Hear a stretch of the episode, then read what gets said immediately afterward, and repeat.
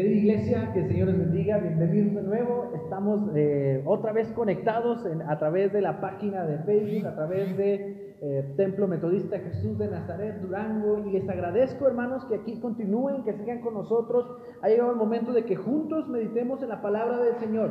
Como usted recordará, el domingo pasado estábamos hablando de la revelación de Dios como Dios trino. Si esta es una de las doctrinas fundamentales de toda la cristiandad a través de los siglos y de los siglos. Ha sido una de las doctrinas también muy atacadas porque a veces es complicado para nosotros pensar en un ser supremo, superior, grande, grandísimo, alejado, increíble, soberano, que de repente tiene que manifestarse de maneras distintas para relacionarse con nosotros, la creación, ¿verdad? Con su creación. Y luego a veces se nos hace un poquito más complicado imaginar que eh, pasamos de creación a ser hijos, a venir a ser adoptados y similares a Él y experimentando de su plenitud, entendiendo que eh, hablamos de su plenitud, de su gracia, de su bondad, de su misericordia. También, hermanos, es increíble, hablando de bondad, misericordia, como Dios desde el principio, desde el principio de la creación, así como se reveló a la humanidad como un Dios trino, también se reveló como Dios Padre. Y es precisamente el sermón o la, o la meditación que tendremos en esta tarde. Dios se ha revelado como Padre.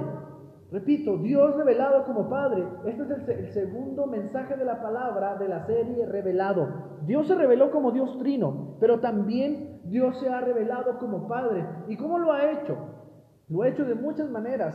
¿sí? No solamente lo ha hecho de manera indirecta a través de sus bondades, a través del trato paternal que tiene con la humanidad, con todos sus siervos, con todos los escogidos y llamados a salvación y que han aceptado ese llamado de manera humilde y han entregado su vida como sacrificio y como ofrenda a Dios, sino que también se ha revelado en general como un Dios Padre bondadoso. Lo ha hecho a través de su propia palabra, ¿sí? Porque podemos identificar, por ejemplo, que alguien es, es tranquilo y apacible por cómo se, se comporta con los demás, pero es distinto que nosotros lo identifiquemos a que Él mismo, con autoridad, la autoridad de vida que ti- tiene, nos diga a nosotros, yo soy apacible, trato de ser apacible, me esmero por ser apacible. Sabemos que Dios, al ser supremo y soberano, Él no necesita decir yo trato de ser, yo me esmero por ser. Él dice yo soy.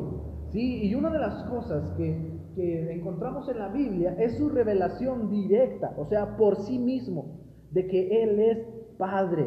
Ujú. Quiero que me acompañen, mis hermanos, en este primer punto en el que Dios se ha revelado como Padre por sí mismo. O sea, Él mismo lo ha hecho sin intervención de nadie. Él mismo ha venido a manifestarse y decir, yo soy su Padre. Quiero que me acompañe al, al pasaje del profeta Jeremías y vamos a leer el capítulo 3, el, vers- en el versículo 19. Repito, Jeremías capítulo 3, versículo 19. Espero ya lo tenga por ahí. Dice la palabra de Dios de la siguiente manera. Yo preguntaba, ¿cómo os pondré por hijos y os daré la tierra deseable, la rica heredad de las naciones? Y me dije, me llamaréis Padre mío y no os apartaréis de en pos de mí. Dios, hermanos, siempre ha tomado la iniciativa para acercarse a la humanidad y revelarse como Dios creador y soberano. Pero también Él ha tomado la iniciativa para revelarse como Padre y nos ha solicitado algo bien importante. A mí me encanta cómo Jeremías lo explica en este, en este pequeño versículo. Dios le anuncia, le dice, le, le- hace saber al pueblo diciéndoles, me llamarán Padre y no se apartarán de mí. Y aunque la humanidad hace lo contrario, eh, manifiesta Dios una misericordia pat- paternal más allá de lo, de lo imaginable, de manera que aún en medio de la disciplina a sus hijos sigue manifestándose como padre. A veces nosotros pensamos en un Dios eh, que, que por tener la autoridad, por tener el poder, por tener el derecho, es un Dios que va por, por ahí, por el mundo, destruyendo, castigando y eliminando, cuando aunque Dios disciplina, lo hace como un padre. ¿Cuál, cuál, cuál padre que eh, tiene amor por sus hijos, disciplina a sus hijos con la intención de acabarlos, de destruirlos, de lastimarlos? Todo lo contrario, si nosotros hemos visto a lo largo de nuestra relación con diferentes personas que son padres o que tienen padres, nos hemos dado cuenta que el padre corrige y disciplina con la intención de todo lo contrario, de restaurar, de hacer que los hijos crezcan. Fíjense que yo, por ejemplo, siempre les digo a los jóvenes, adolescentes, les digo, cuando tu padre te corrija, calladito y obediente, escúchalo. Y les digo, ya llegará el momento en el que tu papá te va a permitir o tú tendrás la oportunidad de decirle en qué cosas no estabas de acuerdo. Y créeme que cuando tengas esa oportunidad, siendo un adulto de eh, mediana edad o no lo sé, ya viejo, no vas a decir nada porque vas a saber que tu papá tenía la razón. Que la disciplina con la que, que tú interpretabas como un abuso cruel y despiadado contra tu persona, en realidad era una muestra de amor porque te corregía con la intención, intención de que te salvaras. De la misma forma, Dios Padre se, manifiesta al pueblo y les dice, yo soy su Padre, llámenme así. Y Jeremías tiene un contexto de corrección, de disciplina. Está disciplinando al pueblo por su infidelidad, por su abandono, porque el pueblo había sido eh, desobediente y se había alejado de Dios, pero aún así Dios los disciplina y les recuerda, soy su Padre, soy su padre, así llámenme y no se aparten nunca de mí, porque lo que traigo para ustedes como padre es bondad, benevolencia, misericordia. Son bendiciones que les serán mm, gratificantes a la larga, que verán en ellas eh, cosas buenas y sabrán que como padre disciplina con la intención de amar. En Jeremías vemos el claro ejemplo de esto. Jehová está amonestando a su pueblo en voz del profeta, señalando su idolatría, ilustrándola como una infidelidad. Creo que es una manera muy dura, clara y directa de decirle al pueblo lo idólatras que son. Sin embargo, también hace un llamado y una promesa de restauración muy, muy esperanzadora ¿Y esto por qué? Jehová deja claro que aunque el pecado trae consecuencias, Él desea que exista reconciliación, por lo que Él mismo se presenta como Padre protector, recordándoles la instrucción, me llamaréis Padre y no se apartarán de mí. No es una ilustración, que, Dios haya dicho, llámenme Padre, no es un simil, no es una alegoría, es una forma literal en la que Él nos permite acercarnos a Él como Padre. Él mismo hace la indicación, me llamarán Padre. Malaquías, mis hermanos, cambia la dirección de las cosas. Y quiero que vayamos ahora al, libro del profeta Malaquías. Estábamos en Jeremías, ahora vamos a Malaquías, cambia un poquito de cómo lo está enseñando Jeremías. Malaquías es el último libro del Antiguo Testamento, por si andan perdidos como yo. Ya lo encontré. Y vamos a leer Malaquías capítulo 1 y nada más vamos a leer el versículo 6. Dice, el Hijo honra al Padre y el siervo a su Señor. Si pues soy yo Padre, ¿dónde está mi honra? Y si soy Señor, ¿dónde está mi temor? Dice Jehová de los ejércitos a vosotros, oh sacerdotes, que menospreciáis mi nombre y decís, ¿en qué hemos menospreciado tu nombre? Bien, repito, Malaquías cambia la dirección de las cosas. Pues si Jeremías hablaba de Dios presentándose como Padre, este otro profeta habla del pueblo reconociendo a Jehová como Padre, pero con fallas. Por esto mismo el verso está en forma de amonestación a causa de los errores de los sacerdotes del pueblo. Estos cortos versículos, dos versículos, nos enseñan que el Creador ha llamado a su creación hijos y les permite, lo vemos en Malaquías muy especialmente, les permite experimentarlo, conocerlo y acercarse a Él como Padre. Los llama a la familia y que y Él mismo nos invita, nos solicita que así le llamemos Padre.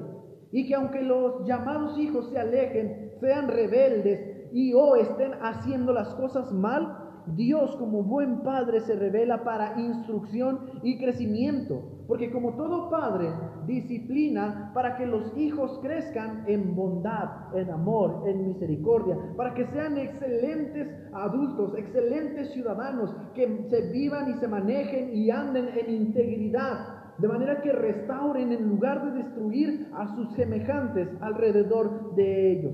Dios mismo, este primer punto nos enseña, Dios mismo se ha revelado, Él a sí mismo como Padre. Por eso nosotros podemos ver en la Biblia desde el principio de la creación que así como Dios se ha revelado, Dios trino, se ha revelado de una manera muy, muy particular para acercarse a nosotros y bendecirnos como Dios Padre bueno, misericordioso, pero al mismo tiempo justo y disciplinador para bendición de sus hijos. También Vemos que la revelación de Dios Padre en la Biblia no solamente a través de sus propias palabras, sino a través de las palabras de los profetas. Si bien los, pasajes que hemos mencionado anteriormente también son pasajes de los profetas, en el punto anterior, este, perdón, también en el punto anterior son profetas, hay una diferencia en los pasajes anteriores con el pasaje que ahora quiero que veamos en otro profeta, que es el profeta Isaías. Quiero que me acompañe, querida iglesia, al libro del profeta Isaías y vamos a concentrarnos en el capítulo 63 y vamos a leer solo un versículo de los tres que ya leímos en la primera lectura de este culto dominical. Dice el versículo 16 de la siguiente forma, pero tú eres nuestro Padre, si bien Abraham nos ignora e Israel no nos conoce, tú, oh Jehová, eres nuestro Padre, nuestro Redentor perpetuo es tu nombre. ¿Sí? En los pasajes anteriores es Dios mismo hablando, es su palabra misma de Él, de su boca. Claro que a través de las herramientas que ha usado, que son los profetas, Él describiéndose a sí mismo como Padre y solicitando al pueblo que así le llamen, que así lo conozcan, que así lo reconozcan y que de esta manera se acerquen a Él. ¿sí? Mm, él lo solicita, Él mismo que así se, él, él pide que así se le llame. En este otro pasaje es Isaías quien en dos ocasiones en el mismo versículo le llama Padre. Esto en medio de una oración, de una súplica, de un ruego. Isaías, hermanos, nos presenta el ejemplo más claro de que los profetas reconocen a Jehová como Padre. Como, como con un ruego de este pasaje se nos presenta la imagen de un Dios que es Padre bueno y que aunque sintamos el abandono de quien nunca nos imaginamos, Él permanece con nosotros eternamente.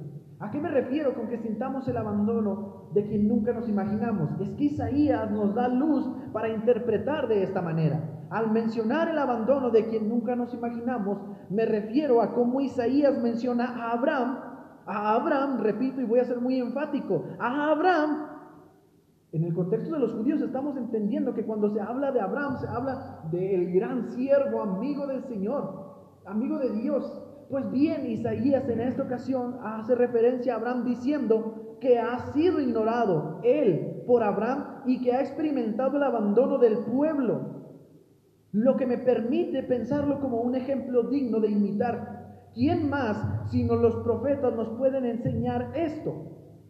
Los que fueron perseguidos, abandonados y asesinados por su propia gente, hablo de los profetas, vieron acogimiento y consuelo en el buen Padre Celestial, porque Jehová no solo es su creador, no solo es su Señor, su amo, que los llamó para cumplir con una encomienda especial. No solo eso, sino que también dice Isaías, tú eres nuestro Padre, tú, oh Jehová, eres nuestro Padre.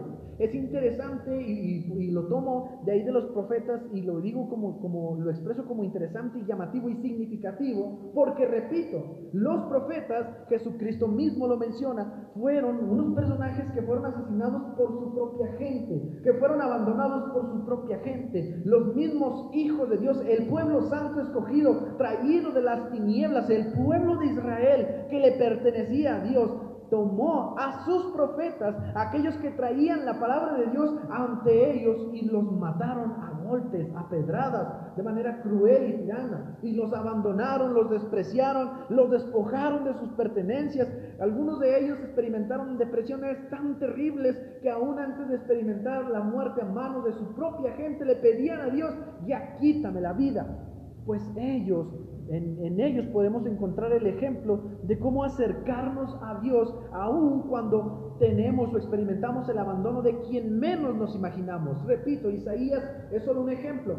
Isaías es el ejemplo desde mi punto de vista perfecto respecto a esto, quien hace referencia a Abraham, quien hace referencia a Israel y dice, me han ignorado, me han abandonado, están en contra de mí, pero tú, Señor, tú, Jehová, eres nuestro Padre, tú eres nuestro Padre. Dios se ha revelado como Padre, no solamente a través de su propia palabra diciendo, llámenme Padre, sino también a través del trato tan personal, cariñoso, paternal y consolador y proveedor hacia sus siervos, hacia sus siervos, hacia sus hijos. Ahora, quiero mencionar, hermanos, porque a veces este, hemos este, pues, mal pensado que los siervos de Dios son solo aquellos que sirven en algún ministerio.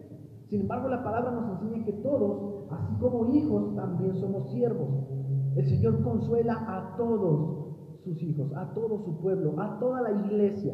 Se ha revelado a la iglesia y a toda la humanidad como Padre. Ahora, no solamente lo ha hecho a, través de su propia voz y a través de los profetas, sino que también lo ha hecho, y quiero que pensemos en este tercer punto, a través del testimonio de Jesucristo. Leímos en la lectura del Evangelio para hoy, el Evangelio de San Juan, capítulo 14, si no me equivoco.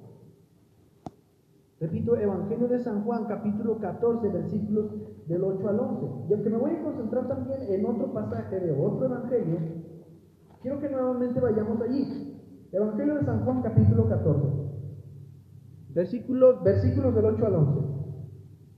Fíjense, es bien interesante porque los discípulos tienen el deseo de aprender, el deseo de conocer de Dios. Y en este pasaje vemos que uno de los discípulos identifica a Jehová como Padre. Lo ve como Padre y sabe que es su Padre, pero no entiende cómo es que este Padre se ha venido a relacionar de manera tan directa con él. El domingo pasado decíamos cuando hablábamos de, Dios Trino, que Dios se ha revelado o que la máxima expresión de Dios como Padre se encuentra en la persona de Jesucristo. Y explicábamos que esto sucede debido a que Jesús nos ha traído al Padre hasta nosotros. Es como, como si tú supieras que el limón sabe ácido. Eh, los limones están ácidos, yo sé que saben ácidos, tienen mucha vitamina C, es un cítrico muy ácido, pero hasta ahí. Y sabes que es ácido, pero no sabes cómo reaccionar ante esa por porque nunca lo has probado. Hasta que alguien te trae un limón y entonces lo chupas y empieza a hacer una expresión, un montón de muecas y todo dicen, oh, oh, no sabía que esto era así. Pues bien, en Jesucristo encontramos la máxima expresión de Dios como Padre, porque aunque como discípulos, como hijos, como eh, conocedores de su manifestación, sabemos que Dios se manifiesta como Padre, le experimentamos de manera más personal más directa a través de la persona de Jesucristo. O sea, Jesucristo viene a testificar de Jehová como Padre. Repito, aquí le explica a Felipe, dice el versículo 8 al 11. Felipe le dijo, Señor, muéstranos al Padre y nos basta. Con eso tenemos, eso es suficiente. Jesús le dijo, tanto tiempo hace que estoy con vosotros y no me has conocido, Felipe. El que me ha visto a mí ha visto al Padre. ¿Cómo pues dices tú, muéstranos al Padre? Y luego lo exhorta, parece que lo está regañando, ¿verdad? Y le dice, ¿no crees que yo soy en el Padre y el Padre en mí? Las palabras que yo os hablo, no las hablo por mi propia cuenta, sino que el Padre que mora en mí, Él hace las obras. Creedme que yo soy en el Padre y el Padre en mí. De otra manera, creedme por las mismas obras. Y es bien interesante cómo concluye Jesús. Creedme por las mismas obras. Hay cosas o hay atributos que le pertenecen exclusiva y únicamente a Dios, a Jehová Todopoderoso. Y él, él, dice, empieza a ver cómo todas estas obras que yo he realizado son divinas. Creedme por eso que yo soy en el Padre, yo soy Dios, pero entiéndelo, yo soy en el Padre y por tanto he acercado al Padre a ti. Y así como hay un montón de manifestaciones de poder divinas que son llamativas y increíbles, como levantar un cojo, como sanar un leproso, como regresar la vida a un ciego, como levantar un muerto, también habrá increíbles muestras de poder de parte de Dios manifestados en atributos morales, como lo es la misericordia, la bondad, la benevolencia. Eso quiere decir que aquello que aquella bondad increíble que descendía del cielo cuando Dios así disponía a manifestarla y expresarla, como por ejemplo su bondad de proveer una nube para cubrir el sol, su bondad de generar una, una columna de fuego para cubrirlos o protegerlos del frío, como su bondad de, de una roca seca en medio del desierto, traer agua para el pueblo y su bondad de mandar alimento desde el cielo para aquellos que tenían hambre. Ahora esa bondad va a estar en medio de nosotros, va a estar aquí en nosotros, va a estar presente en medio del pueblo, de la iglesia. Así se manifestará Dios a través de Jesucristo. Así vendrá Jesús a testificar de Dios como Padre. Y quiero que vayamos ahora a otro pasaje. En el Evangelio de San Mateo, capítulo 5, se encuentra un pasaje que todos conocemos.